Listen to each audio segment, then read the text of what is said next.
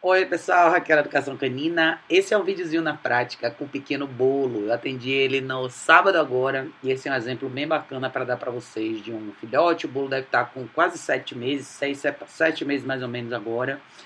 E ele é um, um filhote super, super, super animado, tá? É, a intenção da gente aqui, é, esse cachorro até então estava sendo um cachorro bem problemático dentro de casa, super agitado, é, aquele cachorro super invasivo que pula em cima das pessoas, não consegue passear na rua por conta da agitação, não consegue ficar parado dentro de casa, está sempre em cima das pessoas, pulando, mordendo o tempo todo, essa era a maior reclamação, né?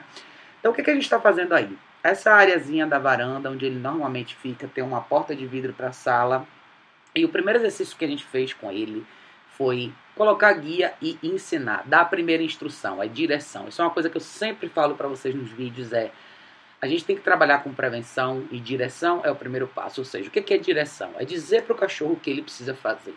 Assim que eu cheguei na casa dele, ele estava super animado, ele teve a reação que ele normalmente tem, latiu quando eu cheguei, pulou em cima de mim, tentou mordiscar, toda aquela coisa de filhote pré-adolescente que vocês estão acostumados a ver. Eu pus a guia nele e a gente começou a trabalhar assim.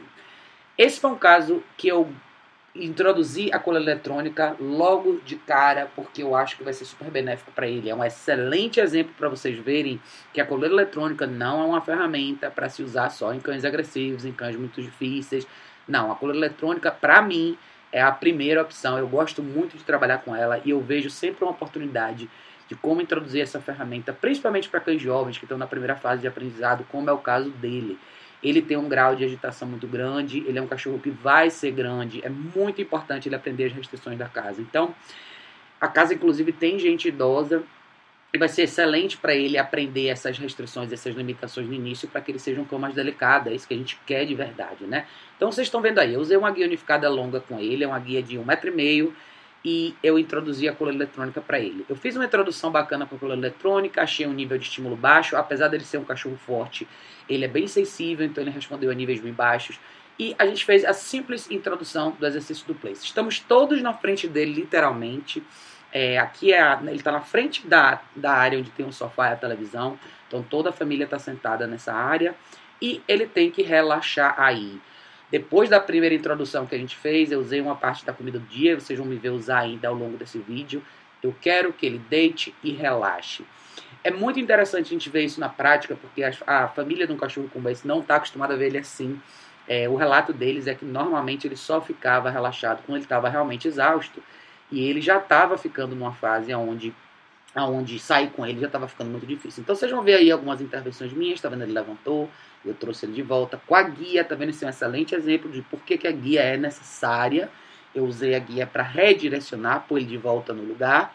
E eu vou esperar ele me dar a posição que eu quero para eu recompensar e pagar, tá? Ele tá de roupinha, ele foi castrado recentemente.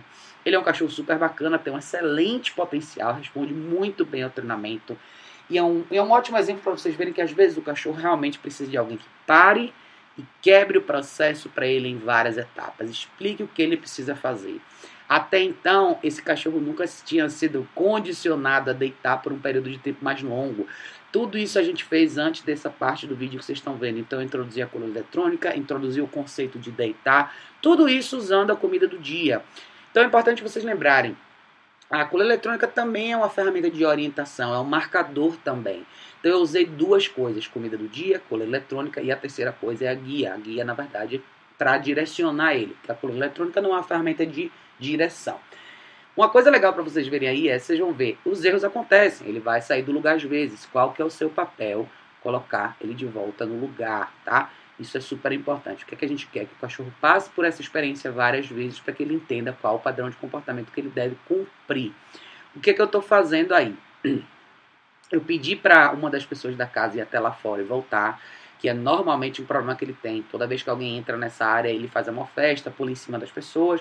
E às vezes a gente tende a ver isso como uma coisa de muita alegria, mas na verdade não é. Um comportamento invasivo que pode ser perigoso, se torna frustrante e eventualmente você acaba evitando querer ter esse contato com o cachorro. E isso é um exemplo de estímulo do mundo real.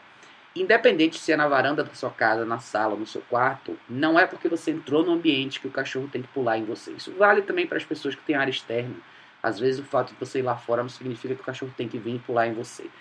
Por que, que eu coloquei alguns elementos aí no, no, no, no cobertorzinho dele? Ele também vem apresentando um comportamento possessivo com brinquedos, esses brinquedos que vocês estão vendo aí, e especialmente com comida. Então, uma das coisas que a gente trabalhou com ele foi usar a comida do dia para esses treinos e também condicionar ele a, a, estar com os brinquedos sem apresentar esse comportamento possessivo.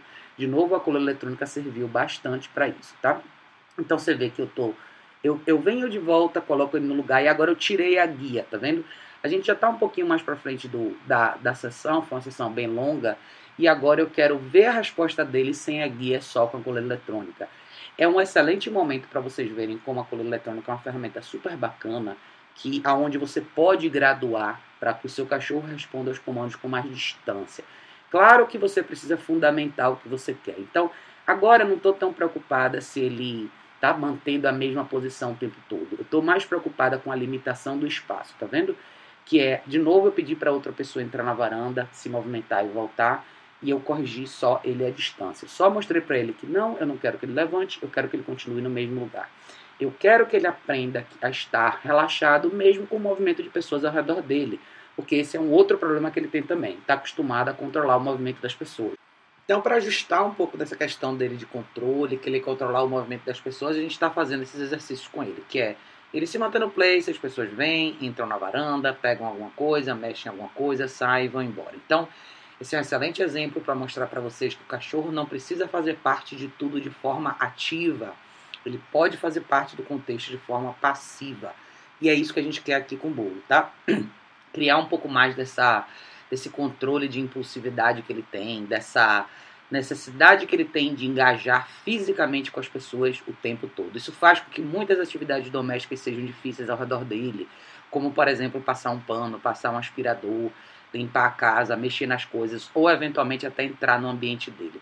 Então aí de novo eu entrei no ambiente, é, coloquei ele de volta no lugar que eu queria que ele ficasse, que eu acho que é o mais importante, e criar para ele mais uma vez quanto mais repetições possíveis desse exercício.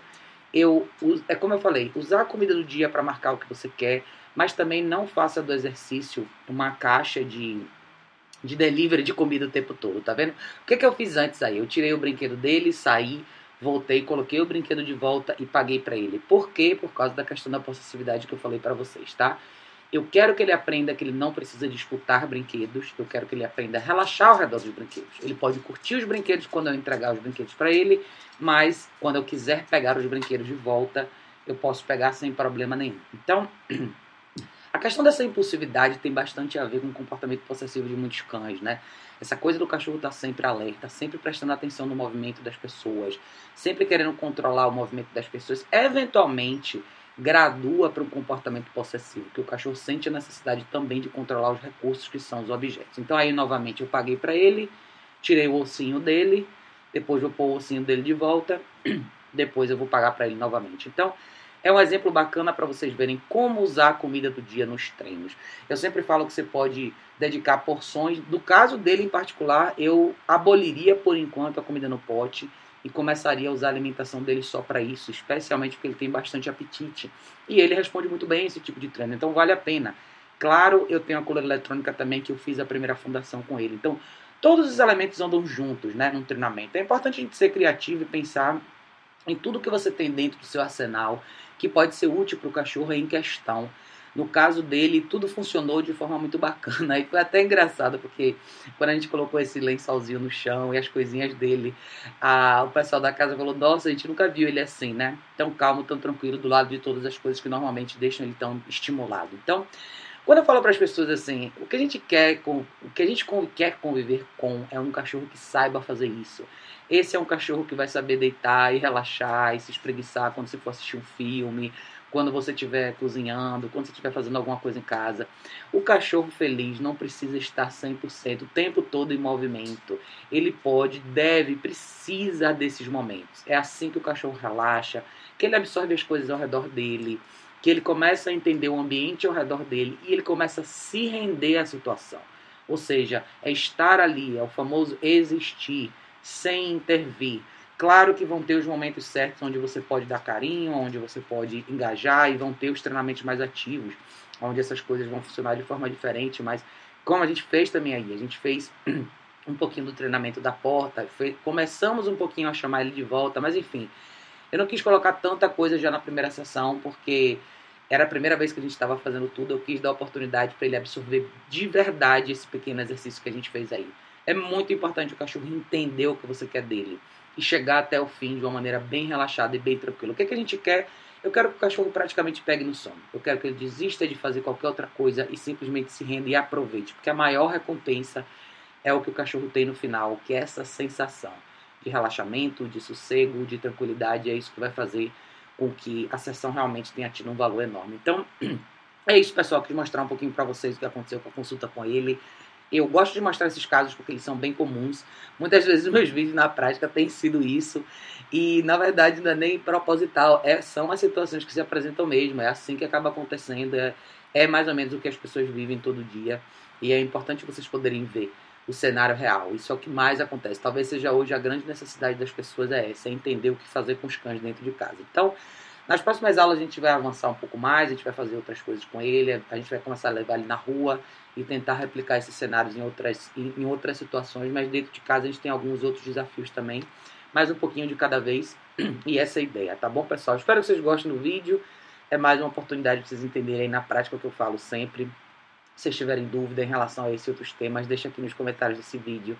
E vai ser sempre um prazer ouvir de todos vocês, tá bom, pessoal? Beijo enorme, a gente se vê em breve.